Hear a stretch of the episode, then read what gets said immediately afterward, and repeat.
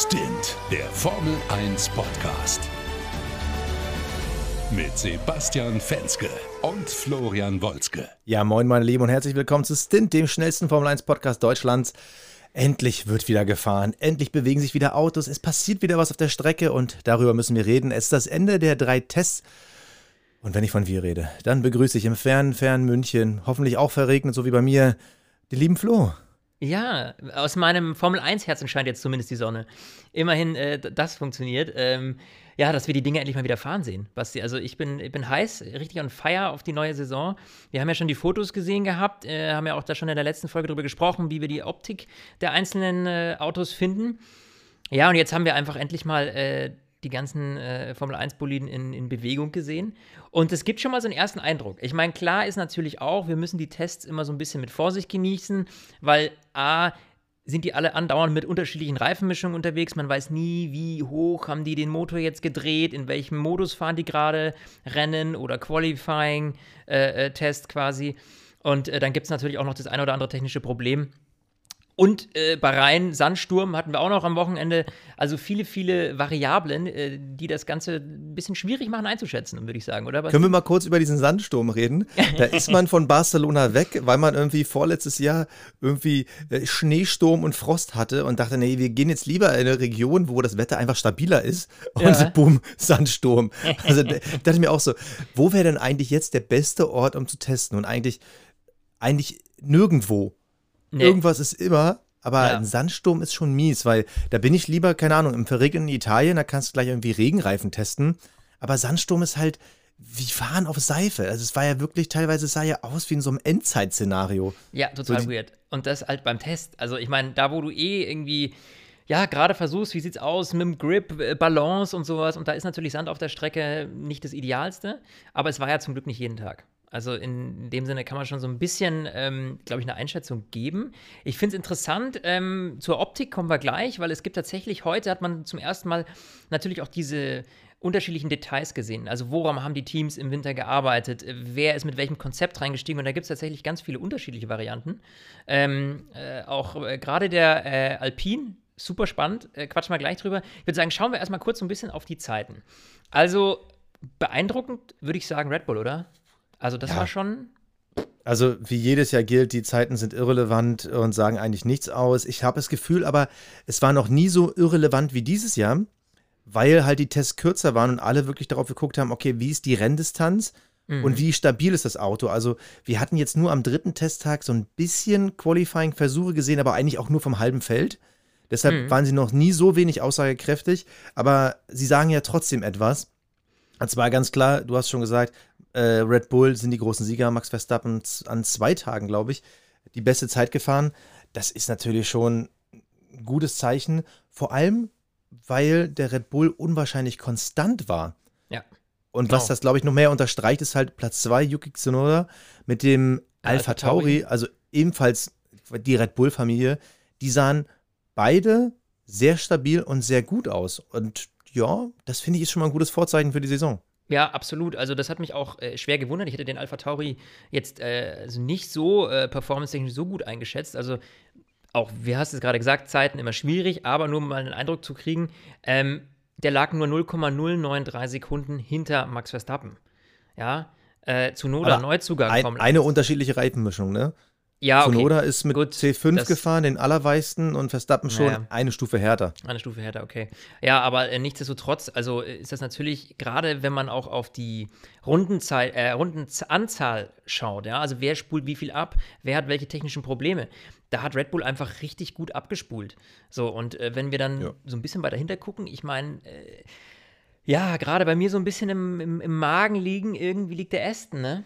Also, ha, da war ich ja echt so hyped oder bin ich ja immer noch und hoffe ja wirklich, dass die irgendwie so ein bisschen an, anschließen können an das, was die eigentlich die ganzen Jahre immer mal gezeigt haben. Da hat man ja immer mit wenig Budget viel erreichen können.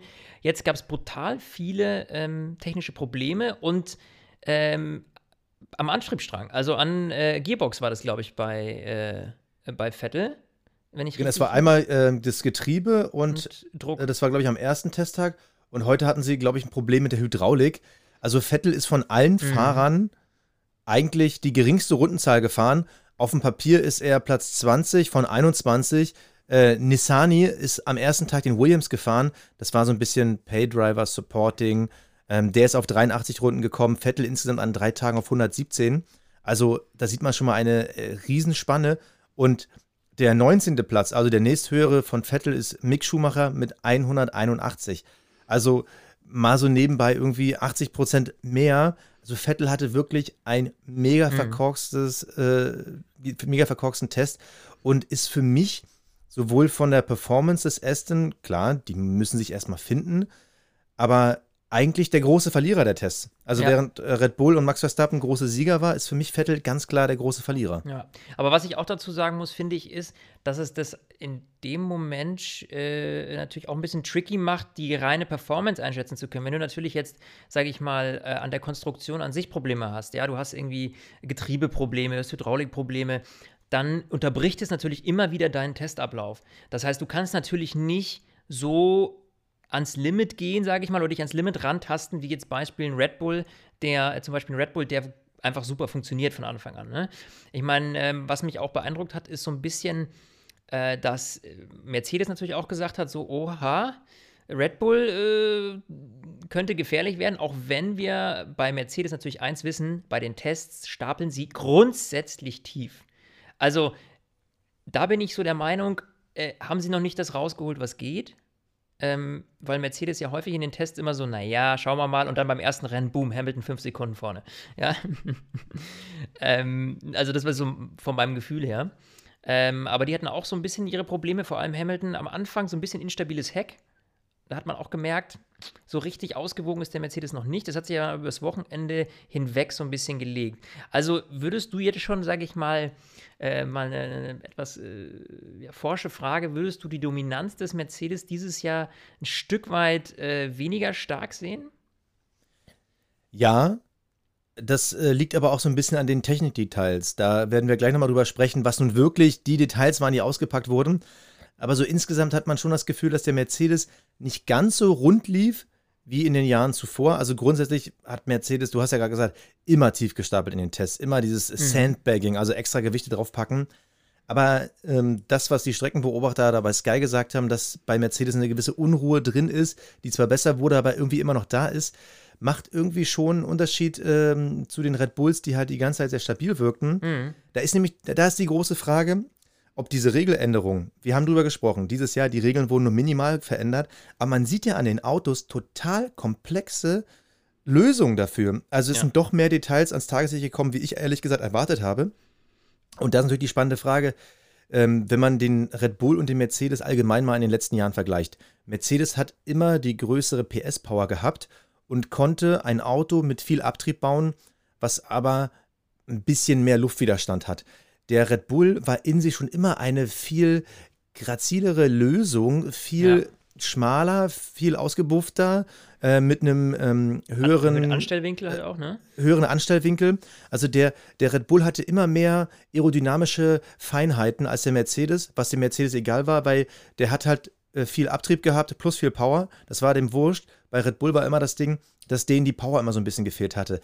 Und jetzt natürlich die große Frage, auch das, was wir jetzt bei den Tests gesehen haben, ob jetzt diese aerodynamischen Einschnitte, die größtenteils am Unterboden stattgefunden haben, ähm, Thema, wie zirkuliert die äh, Luft um die Hinterachse, über mhm. die Hinterachse. Und da ist natürlich die Frage, ob da eben diese Änderung, die Red Bull erreicht hat, vielleicht den Unterschied ausmachen, dass sie vielleicht auch, falls noch überhaupt ein Powerunterschied da ist zwischen dem Honda und dem Mercedes, ob sie das kompensieren können und ob die Aerodynamiklösung, die Mercedes quasi die letzten Jahre gefahren ist, nicht mehr funktioniert. Und da sagt mir mein Gefühl, die Tests können in die Richtung gezeigt haben, dass da auf jeden Fall ein krasserer Unterschied ist. Vielleicht nicht auf jeder Strecke, aber es könnte vielleicht dazu äh, führen, dass wir viel mehr von diesen Red Bull-Strecken haben, die wir die letzten Jahre mal hatten. Da gab es immer so drei, vier Rennen, die waren halt klar Red Bull. Ja. Dass es vielleicht davon mehr gibt. Dass der Mercedes immer noch der bessere Allrounder ist, aber der Red Bull vielleicht mehr Highlights setzen kann. Ja, ja. Was auf jeden Fall, ähm, äh, glaube ich, jedem, also der die Autos jetzt äh, auch äh, in Bewegung gesehen hat, aufgefallen ist. Also der Alpine, ich finde, da sollten wir jetzt mal drauf zu sprechen kommen, das ist der mit ja. der, sagen wir mal, kuriosesten Gesamtlösung. Also zum einen die Schnauze oder weiß ich nicht, sieht aus wie so ein Ameisenbär oder Elefantenrüssel. ja. Also die haben ja alle dieses Jahr ähm, sehr unterschiedliche ähm, ähm, Formen äh, vorne am Auto. Äh, also die Schnauzen sind ja alle komplett unterschiedlich irgendwie. Ähm, und beim Alpine fällt es halt auf, weil der irgendwie wirklich wie so ein Rüssel ist. Ne? Also er geht dann vorne nochmal so ein bisschen auseinander.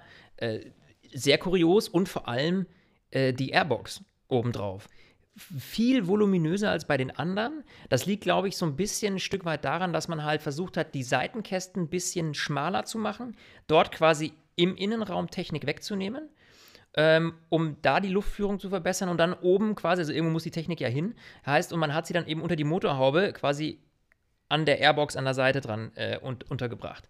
So, das ist so ein bisschen die Lösung. Der Nachteil des Ganzen, wenn man es jetzt mal ganz nüchtern analysiert, ist natürlich, dass du den Schwerpunkt erhöhst. Je mehr Technik du quasi von den Seitenkästen nach oben packst, desto höher ist natürlich so ein bisschen dein Schwerpunkt. Aber irgendwie muss dieses System wohl, und das hat man bei Alpine schon, äh, bei Alpine schon gesagt, dass das Konzept offensichtlich für sie aus, aufgeht. Ja, und das ist so ein bisschen ein Alleinstellungsmerkmal von Alpine, muss man schon sagen, finde ich. Ja, also grundsätzlich wird das das erste Rennen zeigen, ob mhm. da irgendeiner komplett ins Klo gegriffen hat oder nicht. Äh, du sagst es. Also das, was ich gerade erklärt habe, dadurch, dass man jetzt einen, einen, schmaler geschnittenen Unterboden hat, versucht man durch eine schmalere Seitenkonstruktion mehr Unterboden zu schaffen. Damit man halt über den Unterboden die Luft besser nach hinten steuern kann. Deshalb wirkt er halt eben im Bauchbereich schmaler, aber im, ja, im, im Airbox-Bereich hinterm Fahrer halt äh, voluminöser. Und äh, beim Alpin ich habe ihn jetzt den Kamelhöcker genannt, ja, weil er hat halt irgendwie, er ist halt, ja genau, äh, ich, ich, wusste genau, dass diese Diskussion kommt, ist es jetzt Kamel oder Dromedar, ich werde es mir nie merken. ähm, was ich halt interessant finde bei den unterschiedlichen Lösungen, wenn man dagegen mal den Haas schneidet. Der Haas ist zum Beispiel ähm, um die Seitenkästen noch sehr voluminös, ähnlich der letzten Jahre, mhm. und dafür in der Airbox eher schmal. Und der Alpine ist halt das komplette Gegenteil. Und das finde ich eigentlich, und das Faszinierendste irgendwie bei den Techniklösungen, durch diese verschiedenen Ansätze. Mercedes hat zum Beispiel so eine Art Staubsaugerrüssel, der nach vorne zeigt. Was ich bei dem Haas immer noch nicht so sicher bin, ist, der hat ja sogar noch Luftlöcher in die Seiten hinter ihrer Airbox. Die ist wiederum auch extrem schmal geschnitten. Ähm, die, bei, bei McLaren zum Beispiel sind die Lufteinlässe an den Seitenkästen höher gelegt. Letztes Jahr mhm. waren die fast auf dem Niveau der Bodenplatte je, äh, vom Unterboden. Jetzt sind die hochgelegten Luftströme quasi von oben nach unten rein. Also es ist echt abgefahren, wie viele Details da wirklich rund um die Airbox passiert sind. Also ähm, geht einfach mal, äh, liebe Zuhörer, geht einfach mal auf die Instagram-Seite von der äh, Formel 1 auf F1 und schaut euch da mal diese Slideshows an, die dann nebeneinander liegen. Es ist echt abgefahren. Mhm. Jede Airbox sieht anders aus. Was ich aber interessant finde, ist, viel mehr haben diese individuelle Frontflügellösung verworfen und kopieren mehr Mercedes. Also ich sehe mhm. zum Beispiel, der Alpha Tauri, die Nase sieht aus wie der Mercedes. Ähm, der McLaren, ganz klar Mercedes. Äh, der Aston Martin, das ist ja ein zweiter Mercedes. Der Alpine sieht aus wie die Mercedes-Nase. Nur noch wenige haben diese geteilte Rüssellösung. Ja, der Red Bull. Ähm, genau, die, also der, der Williams, der Red Bull, äh, der Haas, die haben die noch. Ferrari hat so einen Hybriden. Aber auf jeden Fall im Frontbereich sehen alle dem alten Mercedes oder auch dem jetzigen Mercedes sehr ähnlich, aber wirklich so ab dem Fahrer ist total kurios. Ja. Ja, also das ist tatsächlich am faszinierendsten. Ich bin immer, ich hänge immer an dieser Airbox, weil ich das so ja. abgefahren finde, wie viele unterschiedliche Lösungen wir jetzt haben. Ähm, ja. Also es sieht aus, als wären es Autos. Also wenn man jetzt nur die Airbox sieht, dann denkt man, du hast hier fünf verschiedene Reglements irgendwie. Also ähm, ja. da, da, bin ich ganz, ganz gespannt, wie viel äh, Auswirkung das hat. Und vor allem das Problem ist ja, das ist ja nicht mal irgendwo ein kleines Flügelchen, sondern das ist ein Gesamtkonstrukt. Du baust ja die, Airbox quasi um die Innereien, um die Technik da drin drumherum. Das heißt, das sind Dinge, die werden sich nicht verändern über die Saison. Ähm, also, wenn du da in die Toilette gegriffen hast mit deinem Konzept, dann bleibst du mit der Hand im Klo. Ja? Also, äh, da wird sich dann nicht mehr viel tun, ne? Äh, ja. Was ich auch Entschuldigung. Ähm, was ich interessant fand, ist auch diese Art und Weise, wie man den Unterboden gestaltet hat. Mhm. Also nochmal, vor den Reifen wurde, wird es halt schmaler. Vor Bis letztes Jahr war eigentlich, die, die, also vor dem Hinterreifen, genau. Äh, bis letztes Jahr hatte man das Gefühl, dass diese Bodenplatte ja quasi parallel zu den Reifen verlaufen. Jetzt ist es halt viel schmaler. Und diese unterschiedlichen Lösungen, bei dem einen ist es gebogen, bei dem einen wird es einfach nur enger. Ähm, interessant ist, was Mercedes und Aston Martin machen. Die haben so eine leicht so einen leicht gewellten Unterboden. Ich nenne es die klassische Wellblech. Äh, Variante. Weißt du, man, da, da, ist ein bisschen das Carbon ausgegangen und dann hat man sich gedacht, ach komm, was liegt noch ja, auf Oder beim, beim, beim Pressen, Einschmelzen irgendwie verbogen. Ich finde es interessant, weil ich bin kein Aerodynamiker, ich kann mir es nicht erklären. Also ich habe gelesen, es erhöht die Oberfläche, aber was eine höhere Oberfläche, gibt es dann mehr Möglichkeiten, die Strömung zu kontrollieren? Ja, ähm, ich glaube, das liegt daran, dass man sagt, wenn du ein großes Teil hast, ne? Ähm, ein langgezogenes Teil, dann geben sich auf diesem Teil immer unterschiedliche, äh, also dann läuft die Luft nicht gleichmäßig drüber, sondern es sind immer unterschiedliche Effekte. Auf, dem, auf der einen Seite des Teils ist die Luft so, auf der anderen Seite ist sie so. Wenn du das jetzt aber unterteilst, indem du jetzt quasi eine Wellenform da reinbringst, dann kannst du die Luft gezielter lenken und gleichmäßiger irgendwie steuern. Das heißt, dann wirkt sie da, wo sie wirken soll, eben genau richtig. Da musst du aber echt, glaube ich, äh, äh, Engineering-Profi sein, um das wirklich vollends zu kapieren. Äh, ich finde es kurios, weil es sieht tatsächlich nicht schnell aus, weil man denkt ja eigentlich, okay, du hast ein gerades langes Teil, das ist am windschnittigsten. Und äh, aber anscheinend soll das tatsächlich eine, eine ausgefuchste Lösung sein, äh, die sowohl der, pass auf, die hat der Mercedes und der Red Bull aber nicht ganz so extrem.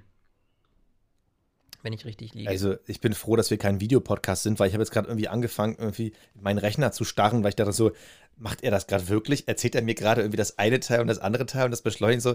Also, es klang total schlüssig, ja, was du gesagt hast, gut, aber ne? ich kann das nicht ist, mal beurteilen, ob es ansatzweise Job als Reporter, Basti. Wir können komplexe Sachverhalte versuchen, ja. so einfach wie möglich rüberzubringen.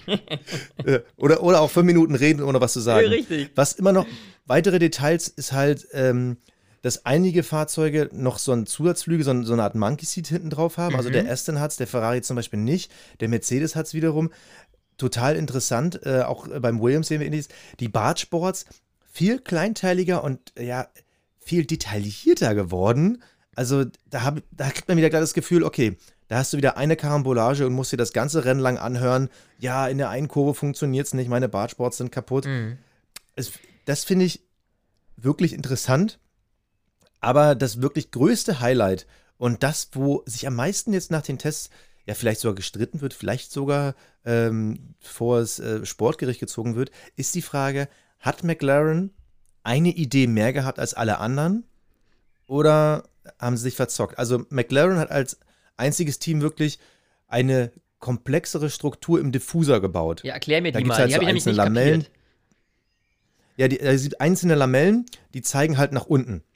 Und diese äh, Platte, von der die nach unten zeigen, die ist normalerweise waagerecht. Und die haben diese Lamellenlänge reduziert auf irgendwie maximal, äh, ich glaube, 5 cm war das. Oder haben so um 5 cm reduziert, mhm. ist ja auch wurscht. Also die gucken nach unten und die haben halt eine Längenbegrenzung. Und McLaren hat sich gesagt, ja, okay, Längenbegrenzung ist super, aber wir biegen einfach das Teil, an das das gebaut ist und können dann quasi diese Lamelle langziehen und verlängern und bleiben innerhalb des Reglements und können dann trotzdem die Luft besser leiten. Also guckt euch die Fotos an. Das ist super schwierig, das in Worten zu erklären. Aber das, wenn man es sieht, denkt man sich, ja, warum sind denn nur die darauf gekommen? Ja. Weil es, es sieht total logisch aus.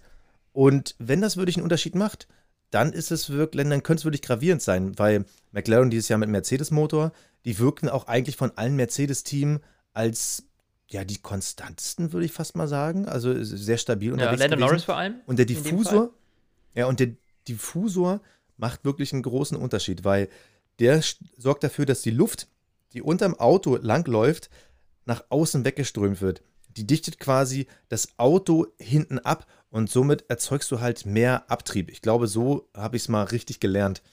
Und wenn derjenige, der diese Luft am besten steuern kann, hat halt theoretisch mit die beste Kurvenlage und damit auch das beste Kurvenverhalten. Und wenn diese Lösung funktioniert, werden erstens viele versuchen, das zu kopieren.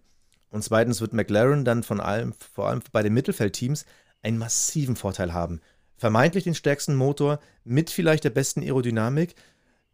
Also, wir haben nächste Woche unsere Saisonvorschau, aber nach dem, was der McLaren gezeigt hat, bin ich nicht mehr sicher, ob ich mein, meine jetzige Vermutung, dass Aston Martin Platz 3 wird, ob ich die nicht sogar kippe und den McLaren vorne sehe, weil sehr stabil gefahren, das Auto sieht raffiniert aus. Ja, ja, ich gebe dir oh. recht. Also wie gesagt, der, ich habe es ja am Anfang schon erwähnt, der Aston Martin, der bereitet mir so ein bisschen Bauchschmerzen gerade, was aber nicht heißt, dass das nicht äh, gefixt werden kann bis zum ersten Rennen. Ähm, vor allem, weil es Antriebs äh, sage ich mal, Antriebsprobleme waren. Ja, das heißt, so richtig gesehen, wie gut funktioniert denn die Aerodynamik des Astons? Ja, wie gut haben sie da gefeilt? Das lässt sich jetzt einfach wahnsinnig schwer sagen, weil die einfach nicht so viele Runden abgespult haben. Ne? Dann die komplexen Bedingungen da unten in äh, Bahrain. Also da muss ich sagen, da bin ich ganz, ganz, ganz äh, krass gespannt, wie das dann mal wird, wenn wir wirklich mal in einem Q3, in einem Qualifying sind, wo die Top 10 dann noch fahren, um einfach mal zu sehen, aha, äh, wa was passiert da, ne? Also was, äh, was ist da möglich, wenn die mal wirklich voll aufdrehen? Aber ja, du kannst, das Einzige, was wir bis jetzt halt wirklich sagen können, ist natürlich das Thema Konstanz und da äh, gebe ich dir recht, ähm, da ist der McLaren schon auch ein Stück weit einfach äh, weiter vorne. Das ist im Zweifel auch manchmal einfach bei den Testen ein bisschen so eine Glücksfrage. Also bei welchem Paket halten alle Teile am längsten, ja? Das ist ja immer so, wenn du ein neues Auto baust, ein neues Komplettpaket zusammenbaust, dann muss natürlich erstmal im Fahren getestet werden, naja, okay, wo ist die Stabilität? Ja, sind wir eher hecklastig, eher frontlastig? Ähm, ist die Balance richtig? Das ist, glaube ich, immer ein ganz großes Thema. Und wenn du dann Ausfälle hast, wie jetzt eben bei Aston, wo du dann wirklich einen halben Tag irgendwie einen Gearbox-Change oder etc. hast, dann fehlen dir natürlich ein Stück weit auch Daten, weil du dann eben nicht so viel Zeit hast, dich auszuprobieren. Und äh, das ist natürlich dann ja nicht so easy. Da muss ich aber eine Sache gegenhalten. Also ich bin grundsätzlich bei dir, aber ähm, auch von dem, was ich überall lese, Aston Martin ist nicht ein neues Team. Da steckt nicht irgendein neues Teil drin. Das ist immer noch der Racing Point mit dem gleichen Motor mhm. oder der nächsten Entwicklungsstufe äh, und dem ja, gleichen Chassis und der jeweiligen Entwicklungsstufe dahinter. Also ist jetzt nicht so, ähm, dass wir da irgendwie ein komplett neues Team sehen, dass wir irgendwie, äh, wie bei McLaren, wo die halt wirklich so massiv umbauen mussten, wo sie halt teilweise neue Lösungen finden mussten. Also da muss ich schon sagen, wenn wir jetzt einfach mal die Lackierung und den Namen Aston Martin wettdenken, dann würde ich eigentlich normalerweise sagen, der Racing Point war eine riesen Enttäuschung, weil warum hat das nicht mhm. funktioniert? Also die haben eigentlich nichts Neues. Klar, neue Teile und wir wissen ja mit ihrer neuen Fabrik, das hat ja jetzt über ein Jahr gedauert, bis das irgendwie in den neuen Workflow mit eingebunden wurde. Und klar hat man mit Vettel auch einen neuen Fahrer, der das erste Mal in seinem Leben einen Mercedes-Motor fährt. Aber ähm, das, das reicht mir nicht als Begründung. Also ich unterstreiche es nochmal, die sind eine massive Enttäuschung gewesen. Und wenn wir einfach mal auf die deutschen Fahrer gucken, also das sieht mit Vettel schon nicht gut aus. Direkt äh, vor ihm ist halt Mick Schumacher knapp eine halbe Sekunde langsamer als Nikita Mazepin. Das ist für mich noch im Bereich, ja, so what Eben, halt das, da würde ich, also, also was die, was die Fahrerwertung angeht, ja, also, äh, oder wo man sagen könnte, okay, der performt besser als der, ähm, ja, auch innerhalb eines Teams, das ist absolut, finde ich, grundsätzlich bei keinem Team äh, zu sagen. Auch wenn wir natürlich wissen, dass ein Lewis Hamilton äh, der bessere Fahrer ist im Gegensatz zu einem Valtteri Bottas, ja, im, im, äh, im, im der Gesamtkonstante gesehen. Äh, nichtsdestotrotz ist das natürlich jetzt bei, bei Tests, die alle unterschiedlich, weißt du, du hast äh, an unterschiedlichen Bedingungen unterschiedliche, äh, äh, ne, einer ist im Sandsturm gefahren, der andere nicht. Dann hat der eine das Programm abgespult und der andere hat vielleicht äh, einen anderen Reifen gefahren. Also es ist überhaupt nicht zu, zu, zu vergleichen da in der Hinsicht. War in dem Fall auch. Also ich habe gerade nochmal nachgeguckt. Mazepin ist seine beste Runde am dritten Tag gefahren auf dem C4, also dem zweitweichsten. Mhm. Und Mick ist ebenfalls heute, äh, aber auf einer Stufe härter seine Zeit ja. gefahren. Also die, diese eine Stufe, die wird auch genau diese halbe Sekunde Unterschied machen. Aber ähm, du hast Mick gesehen, du hast die Berichte gelesen, die, die Zahlen analysiert. Vom Gefühl her, kann man schon irgendwas über Mick Schumacher sagen? Schwierig. Also ich würde schon sagen, also was, was sehr positiv ist, dass er nicht dass er sich nicht unwohl fühlt. Das ist, glaube ich, schon mal ein ganz gutes Zeichen. Also, ja. ähm, wenn du als Fahrer das Gefühl hast, okay, du, du, du kannst mit den, mit den Ingenieuren gut kommunizieren, er hat selber gesagt, er hatte das Gefühl, dass er auch das, was ihm am Auto stört, rüberbringen konnte und das quasi verbessert werden konnte. So, das ist, glaube ich, schon mal ein ganz wichtiger Faktor und dass er sich eben in dem Auto wohlfühlt. Also, wenn er jetzt sagt, oh, pff, irgendwie, das fühlt sich unsicher an, das ist auch mal so ein Thema, wenn du, glaube ich, als Rennfahrer in einem Auto sitzt, dass das sich für dich unsicher anfühlt, das nicht so gut beherrschbar ist, dann gehst du auch immer eine Stufe stärker, sage ich mal, auf die Bremse. Ne? Das hat er nicht. Also er hat tatsächlich dieses Gefühl, so ich, ich, ich, ich fühle das Auto, ich fühle mich wohl. Und in meinen Augen hatte er natürlich äh, zu Nikita Mazepin keinen Nachteil in dem Sinne, dass er jetzt irgendwie weniger lange in der Formel 1. Also beides Rookies, beide neu reingekommen. In dem Fall ähm, bin ich immer noch genauso wie äh, äh vor einer Woche äh, äh, der Meinung, dass das Mick Schumacher der, der glaube ich, konstantere, souveränere Fahrer ist. Nichtsdestotrotz, auch das ist vielleicht auch ein Stück weit natürlich immer äh, als deutscher ähm, Formel 1-Fan ein bisschen Wunschdenken natürlich. Ne? Ich meine, man muss jetzt mal auf der Zu äh, man, ich, man muss sein, mein, seine Augen da endlich mal äh, dann, oh Gott, jetzt habe ich es wieder versemmelt. Man muss seine Augen, ich habe meinen Augen kaum getraut, getraut, als ich MSC äh, im Leaderboard gesehen habe. Ähm, also er hat das Namenskürzel seines Vaters übernommen. Und ähm, ja, das einfach wieder da in, diesem, in dieser Tabelle zu sehen, ist natürlich grandios. Also hoffen wir mal, ähm, dass das ganz gut funktioniert. Ich, ich bin auch mal gespannt, äh, wenn wir uns den Williams mal kurz angucken. Ich meine, sie haben zumindest schon mal das Auto pünktlich hervorgebracht. Das ist mal, ja, äh, wenn man sich stimmt. das mal in den letzten Jahren anguckt, ein großer Vorteil. Ähm, und da möchte ich auch noch keine Schlussfolgerung machen. Haas oder Williams, äh, pff, ich meine, im Zweifel ist der Williams immer noch weit hinten, aber das kann ich jetzt auch nur behaupten aus der Vergangenheit heraus. Äh, das ist ganz schwierig, glaube ich, bei denen da hinten zu sagen. Ne? Ja, also die klassischen Tests mit irgendwie sechs Tagen und äh, auf zwei Wochen verteilt, die waren dann schon aussagekräftiger. Ich ja. bin da komplett bei dir. Ich habe nur vom Gefühl her, wenn man sich die Autos wirklich anguckt, deshalb äh, guckt euch nochmal diese Slideshow an. Alle Autos sind von der Nase her relativ schmal geschnitten. Sogar der Alpha. Aber wenn du dann den Haas und den Williams siehst, hast du das ja. Gefühl, die sind vorne sehr klotzig Richtig. und klobig. Und äh, wenn ich diese Autos sehe, das ist wieder das, was ich vorhin meinte mit Mercedes und Red Bull mit der Windschnittigkeit. Die sehen halt, die haben schon wieder so einen Backstein-Look vorne rum. Und da habe ich echt irgendwie kein gutes Gefühl. Aber äh, wir werden da, glaube ich, wirklich in unserer Saisonvorschau ein bisschen tiefer reingehen. Wir werden uns, glaube ich, dieses Jahr einfach, wir werden uns auf unsere zehn Teams in einer Reihenfolge einigen. Und äh, also ich glaube, am Telefon werden wir uns lange nicht einigen, aber in der Folge werden wir uns einigen. Das wird echt abgefahren. Ansonsten, ich sag mal, nennen wir es mal so die kleinen ja. Auffälligkeiten. Was ist wirklich aufgefallen? Also klar, wir haben die Schäden und die Probleme bei vor allem den Mercedesen angesprochen. Äh, die Motorabdeckung von das Perez, der Schlüpper weggebombt ist. Da dachte ich ja kurz, Alter, Alter. Da sieht man aber auch, dass Tess auch wenn man das Gefühl hat, es ist halt ein hochprofessionalisierter und hochtechnologisierter Sport, dass diese Tests immer noch total wichtig sind, um kleine Macken Richtig. aus den Autos rauszukriegen. Ich meine, dass diese ja, Motorabdeckung weggeballert ich mein, ist. Du dachtest ja im ersten Moment, der Motor äh, ist explodiert. Die, die Geschichte, also beziehungsweise die Situation erklären, äh, weil das haben wahrscheinlich die wenigsten gesehen. Ähm, also, äh, das war auf der Stadt Zielgeraden und äh, Perez ist quasi aus dem Windschatten rausgefahren. Und da gibt es natürlich dann auf einmal von quasi fast gar keinen Wind zu Vollgaswind, ja, bei über, äh, keine Ahnung, wie schnell er da war. Ähm, und äh, dieser Druck, der da plötzlich kam, der hat ihm quasi die, die, die, ja, der hat ihm die Motorhaube hinterm Kopf weggezogen. Äh, da muss halt irgendwie, eigentlich muss doch da ein Teil oder irgendwas rausgestanden sein. Das kann mir doch, das ist ja nichts, was du irgendwie, also eine Motorhaubenabdeckungsklemme, wie auch immer das dann im Fachjargon heißt, ist ja keine Neuentwicklung, oder? Also ich meine, ich vermute mal eine Schraube vergessen und so. Ich meine, ja. die sind ja die ganze Zeit da am, am Bauen und Umbauen und so. Ich vermute mal, es war irgendein Kleinteil, aber bei dem Druck, den du bei der Formel 1 hast, ich meine, du sagst schon Start-Ziel bist du immer bei 300 ja. Sachen. Das sind ja auch langgezogene Carbonteile. Ich meine, da hast du ja auch eine gewisse Spannung drauf, wenn du irgendwie auf beiden Enden ja. Druck hast. Also, aber es sah schon echt spektakulär aus. Heute dann nochmal am letzten Tag ähm, Dreher von Lewis Hamilton, Start-Zielgerade. Ich glaube, das ist der einzige, der zweimal mhm. abgeflogen ist. Auch da wieder die Thematik, was ist los mit dem Heck? Mick Schumacher hat wiederum äh, beim Boxenstopp Pech gehabt. Ihm ist kein Fehler passiert, aber die Ampel hatte schon grün gezeigt, da war noch ein Schlagschrauber dran und dann hat er da ganz kurz mal den hier diesen Hubwagen vorne, abgeräumt. inklusive Fahrer, äh, mal ganz aber er ist kurz ziemlich schnell abgeräumt. Also das war zum Glück, äh, also ja. kleiner Schreckmoment, würde ich sagen. Aber äh, natürlich nichts passiert, Gott sei Dank. Ähm, und wir kennen ja Haas. Aber wir es waren wirklich diese, Boxenstops viel, beim Haas. Viel, ja, da kannst du froh sein bei Haas, wenn du die ersten zwei Rennen mit allen vier Reifen ins Ziel kommst. Da muss ich jetzt Günther Steiner zitieren. Er hat gesagt, ja, also eigentlich würde ich jetzt sagen, das war ein Test für Mick, der geplant war.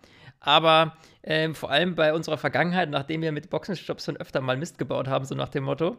Ähm, aber nee, war natürlich nicht geplant.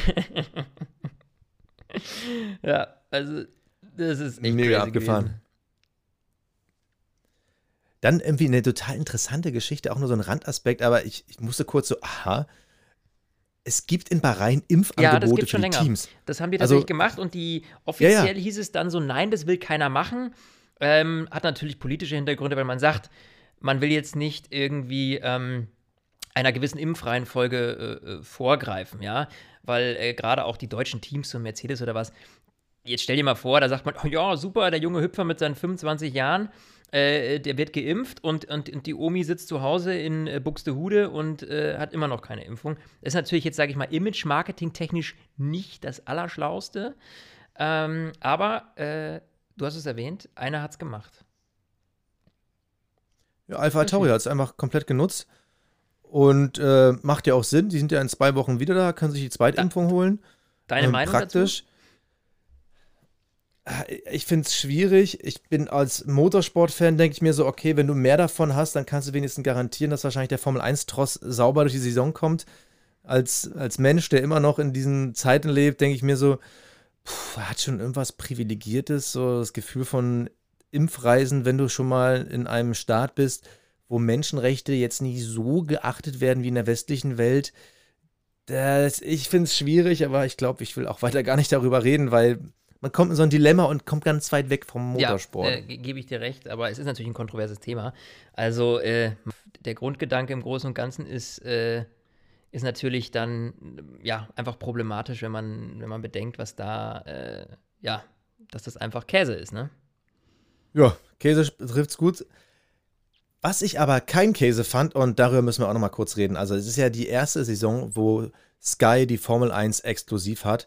Und das ist auch das erste Mal, dass mhm. die freien, nicht freien Trainings, dass die, die Tests komplett im Fernsehen gezeigt werden. Klar, hinter der Paywall von Sky, aber trotzdem, dass dieses Angebot da ist. Und ich bin ehrlich gesagt in diese drei Tage reingegangen und dachte mir so, ja, ja gut, es wird ein bisschen langweilig, aber kannst ein bisschen Autos gucken, kannst ein bisschen was lernen.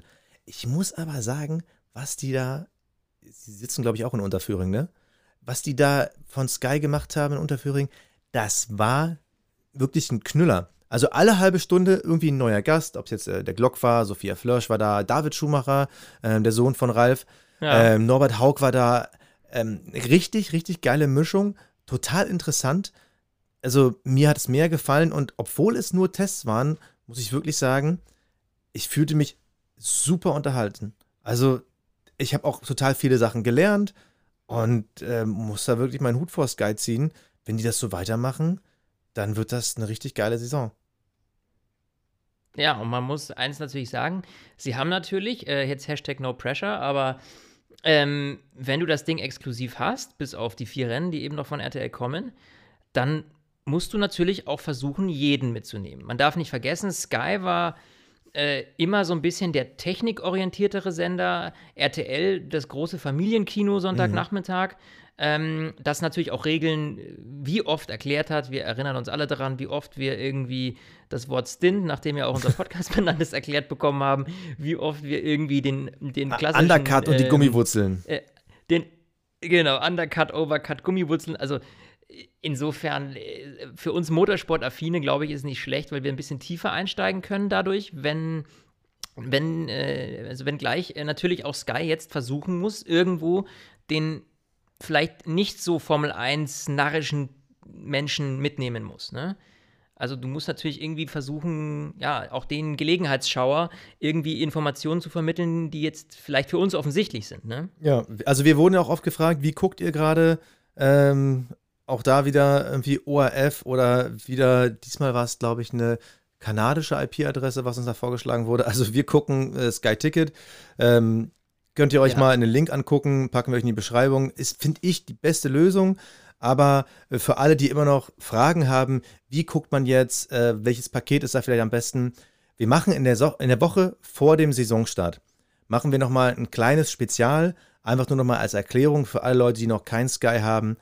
Wie funktioniert es, welche Pakete gibt es und welches ist vielleicht das Richtige für euch? Weil das war eine Sache, da habe ich mich ja. wirklich sehr intensiv mit beschäftigt. Und weil ich bin das erste Mal in meinem Leben habe ich Sky. Und äh, das Wissen gebe ich gern weiter. Das machen wir als kurzes, äh, schnelles, schmutziges Ding. Und danach sind alle auf einem Stand und wissen, okay, was sie haben wollen, äh, was vielleicht nicht. Viele haben geschrieben, ich bin dieses Jahr raus, kein RTL mehr. Gut, die Tests waren da eh nie. Das ist schade. Ich glaube, für Hardcore-Fans wird es ein Muss bleiben und der wird auch irgendwie die 20 Euro im Monat zusammenkriegen. Ich kann nur sagen, äh, für mich hat es gelohnt, also vor allem dieser ganze Motorsport-Sender. Also die haben ja danach nochmal eine extra Show gehabt ja. und so Saison-Highlights. Und ähm, ich weiß auch, der, der, Fernseher lief heute Mittag Und äh, meine Freundin hat irgendwie Mittagessen gemacht. Ich habe währenddessen Formel 1 geguckt und auf die Tochter aufgepasst. Und dann irgendwie, als äh, Mittagessen losging, gingen die Tests in die Pause. Und dann hieß es so, ja, wir gucken uns nochmal die Highlights vom Hockenheim Grand Prix 2018 aus Fahrerperspektive an. Und ich gucke meine Freundin an. Das finde ich interessant. Willst du es auch gucken? Und die Art und Weise, wie sie ihre Augen verdreht hat, das kann ich gar nicht in Bildern malen. Dieses, die Highlights vom Hockenheim Grand Prix 2018 Also Opa erzählt aus. Fahrerperspektive. Nein. Das war der einzige Moment, wo der Fernseher dann aus war. Also, ähm, wie gesagt, super spannend. Wir gucken mal weiter und wir machen dann nochmal ein Spezial. Aber erst kommt unsere große Saisonvorschau. Genau. Nächsten Sonntag äh, erzählen wir euch dann, wo wir welches Team welchen Fahrer sehen. Äh, da sprechen wir dann genau drüber und legen uns mal fest, ja. Dann, ähm, ja, schauen wir mal, ob wir wieder so in die Röhre greifen. Ne? Manchmal ist also Die, Röhre greifen, Mann, was, was es Also- geht schon wieder also- los, ey. Es ist unglaublich Ja, mit ist dir. los bei mir, ne? Also die letzten, diese Saison ist voller Oh, die, Flow-Floskeln. oh ja, die Flow-Floskel. Ähm, übrigens auch nochmal ein wichtiger Reminder: Nur noch zwei Wochen bis Formel 1 Fantasy losgeht. Ich habe jetzt den Liga-Code für unsere Fantasy-Gruppe bei Instagram in unseren Highlights oben einmal ähm, getaggt. Also man findet direkt ganz Ja. oben auf unserer Instagram-Seite bei F1 Fantasy direkt unseren Liga-Code. Steigt ein. Wir versuchen vielleicht schon nächste Woche dann den Preis des Jahres für den Sieger unserer Fantasy-Gruppe festzulegen. Ich hoffe ja mal, dass es vielleicht sogar mal ich bin. Ähm, ihr könnt noch einsteigen und ich würde sagen, Zeit für mich auszusteigen, Flo. Ich bin raus. Sehe ich genauso. Servus. Stint, der Formel 1 Podcast. Mit Sebastian Fenske und Florian Wolzke.